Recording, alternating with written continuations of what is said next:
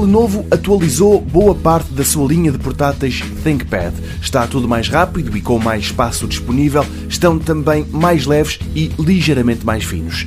É isso que acontece no X280, um portátil com um ecrã de 12 polegadas e meia, que é 20% mais leve do que o seu antecessor, pesa agora 1 kg e 170 gramas, e está também 15% mais fino, mede 1,75 cm de espessura mas na verdade não é nada disto que o torna especial. Nem mesmo o facto de vir com um carregador rápido faz ser assim tão diferente face à concorrência.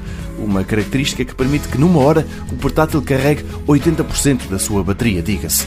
Não, o que de facto é digno de nota no ThinkPad X280 é uma tampa. De forma algo pomposa, a Lenovo chama-lhe ThinkPad Shutter, qualquer coisa como a tampa do ThinkPad. E o que ela faz é simplesmente cobrir a câmara do portátil para que, numa altura em que ela não esteja a ser usada pelo proprietário, também não possa mostrar grande coisa no caso do utilizador estar a ser vítima de um hacker que ganha o acesso indevido ao computador.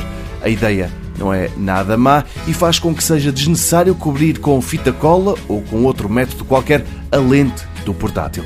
O ThinkPad X280, o tal que se preocupa com a privacidade dos seus utilizadores, está à venda por cerca de 1000 euros.